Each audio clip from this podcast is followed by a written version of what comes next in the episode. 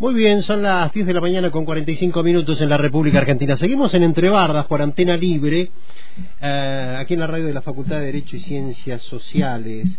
Y nos vamos a trasladar a San Carlos de Bariloche, porque ustedes saben que aquí en, nuestro espacio siempre nos gusta tener alguna historia que incluso la vamos reflejando en las redes sociales, sobre todo en la página de la radio, allí junto con nuestra compañera Rita Bustos, este, poniéndole también algún un poco de humanidad también y de, situaciones que eh, nos alegran en, la mayoría de los casos.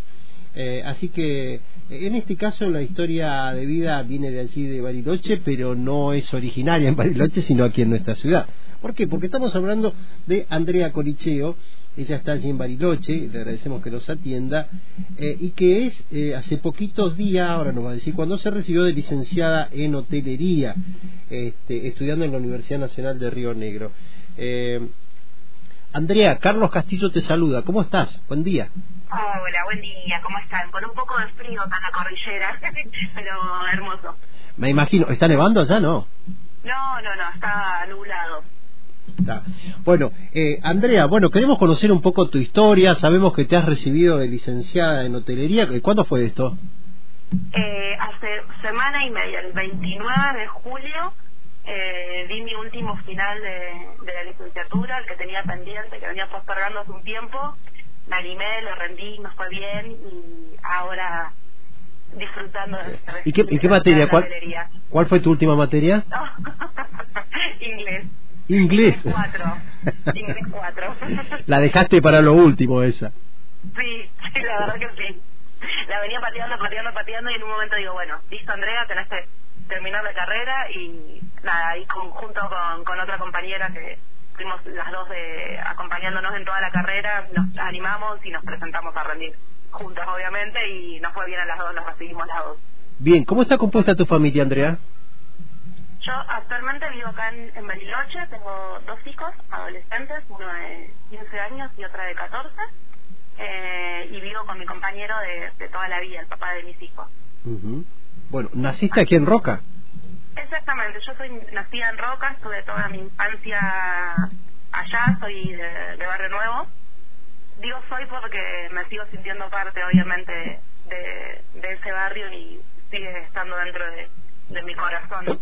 Y después, bueno, nada, después de la adolescencia me vino a probar suerte acá porque tenía a un tío y a una de mis mejores amigas de toda la vida.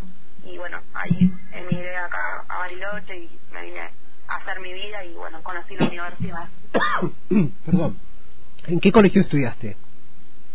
En Roca estaba en el 43, creo que era, yo no me acuerdo, mira, el que está en las 827 y después ahí eh, en el nocturno, ahí en lo que es la 32 a la noche. ¿Terminaste el secundario a la noche? Sí, pero lo terminé acá en Bariloche en realidad. Yo hice primer y segundo año en nocturno en Roca y después terminé en un nocturno acá en Bariloche y de ahí hice mi traspaso a la universidad acá. Bueno, eh, ha llamado un poco la atención tu historia porque, bueno, de, de chica tengo entendido que eras cartonera. Sí, eh, nada, mis, mis papás, en mi familia en general, ¿eh? ¿eh?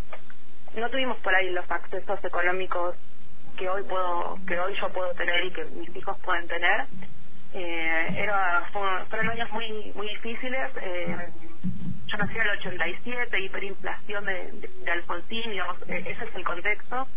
Y bueno, nada, lo que alcanzaba era para para pagar el, el, alquiler que, por ahí teníamos y en el día a día, entonces mi, mamá hacía lo que podía limpiando casas y, y, con, y mi papá salía a cartonear y bueno, nada, yo muchas veces salía con él, pero es parte, no sé, es difícil y hermoso recordar esto de, de dónde vengo.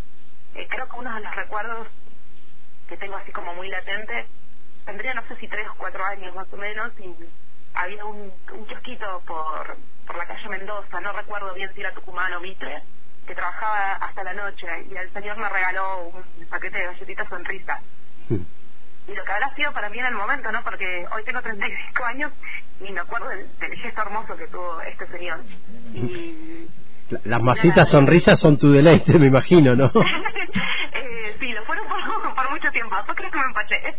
Pero, pero sí, ese, recuerdo de esa gente solidaria y buena eh, eh, es, es muy fuerte y pensarte para atrás, eh, lo comenté como en varias ocasiones, el, aquellos que estamos dentro de la universidad y que cuando vas a, preparar eh, tu último final o vas a defender tu tesis, eh, nada, las últimas semanas son súper imposibles de, de estar de estar en general, ¿no? Porque no dormís, los nervios, y sí, se te cruzan un montón de cosas en la cabeza. Eh, cosas lindas, todos los recuerdos de, de, todo lo que te costó llegar ahí. Y, y nada, eh, para mí era pensarme en eso, en todo el, lo que yo viví como, como persona desde chica y, y llegar hoy y, decir, terminé la universidad, tengo un título, cambié, cambié mi realidad, cambié la realidad de, de, mis hijos, es, es mágico. Y cuando y, recordando esos días de, eh, de, chica aquí en, en, Roca, eh, de, allí de Barrio Nuevo, tu papá eh, mantenía la familia con esa actividad, digo, buscando cartones junto con vos, y luego vendiéndolos. ¿Qué, qué recordás de eso? En realidad, mis papás siempre trabajaron muy a la par. Mi mamá siempre fue una persona muy deconstruida y siempre laburó un montón. Mi, mi mamá laburó un montón, entonces siempre fue siempre fue el, la lucha fue fue pareja, fue a la par, fue de los dos. No no de uno, no del otro, de los dos. Y eso es una de las cosas más valiosas que aprendí, que cuando vos encontrás a una persona siempre tiene que ir de a dos, ¿no? Tal cual. Va todo de a dos. Tal cual. Eh, y después nada, los vecinos del barrio, ustedes, las cosas que se viven en, en determinados barrios no pasan. Hay ciertos barrios que, que tienen vivencias que no hay en otros barrios. Y no sé, eh, mis vecinos del barrio, de jugar, de estar ahí, de, de jugar con la inocencia que uno tiene y la realidad que uno tiene, ¿no? ¿Y, y, salir a cartonear cómo era? ¿En bicicleta? ¿En qué, qué lo hacían? Mi viejo tenía una, una bici y el carrito atrás de, cartones y yo iba atrás, en mi cama de, atrás. Y después nada, mi mamá, la bicicleta en roca obviamente es, es un medio de transporte más utilizado en ese momento era y nada, si mi vida, creo que mi vida mi infancia transitó en una bicicleta, mi papá eh, juntando cartones y después mi, mi mamá me llevaba a la escuela. Yo iba eh, a una escuela bastante lejos de mi casa y mi mamá me llevaba en bicicleta todos los días y me iba a buscar en bicicleta todos los días, eh, con los calores del valle, con los fríos del valle, con lluvia, pedaleando, llevándome al colegio. Eh, mi vida transitó en bicicleta, me parece. Qué, qué, sacrificio, ¿no? De, de tus padres, de tu madre allí con todo eso, ¿no? Atendiendo la casa, bueno, buscando un poco la economía eh, del hogar con estas actividades, este, muy nobles por cierto, porque hoy uno las ve, muchas personas en la calle buscando cartones. Eh, a veces también se ve reflejada la situación de un país también, ¿no? En eso. Exactamente, sí, sí, obviamente. Eh, la yo creo que cada etapa de mi vida fue un reflejo de la situación económica del país. Yo siempre recalco esto, digamos, yo nací en el 87 y después estaba todo el de inflación y la realidad que teníamos que vivir de saber que ibas a, al supermercado y cada dos segundos te cambiaban, te cambiaban los precios y por ahí juntabas para el tarro de leche y cuando ibas al, al super ya no te alcanzaba. Esa es la, la, la, la, realidad, pero bueno, también soy consciente de que mis papás se expresaron un montón, mi familia, mis abuelos, mi, abuelo fue mi, mi, gran referente en, la vida también y quien me inculcó muchísimos valores y sin eso yo no hubiera podido llegar, pero también llegué a donde estoy gracias a las políticas públicas que hubo en Argentina y que crearon la Universidad de Río Negro, que permitieron que esta universidad esté tanto en Bariloche como en distintos puntos de, de Río Negro y nos permitieron la, educación a determinados grupos sociales que no estábamos eh, acostumbrados en la universidad. Tal cual, tal cual. Bueno, ¿te recibiste entonces de licenciada en hotelería? ¿Por qué elegiste esta carrera? Eh, mira, la carrera la, elegí como por varios motivos. Eh, la administración o los números fueron algo que, que me gustaba desde siempre. El poder eh, optimizar los recursos.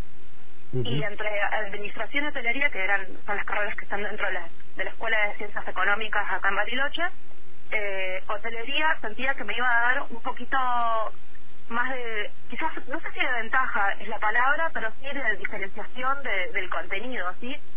Este, y empecé, empecé, empecé, obviamente la hotelería es como súper amplia, la, carrera es súper amplia, tenés muchas ramas en las que podés desenvolverte, desde la parte operativa, desde una gerencia operativa, de cómo se desarrolla el hotel eh, en un día, como también la parte administrativa.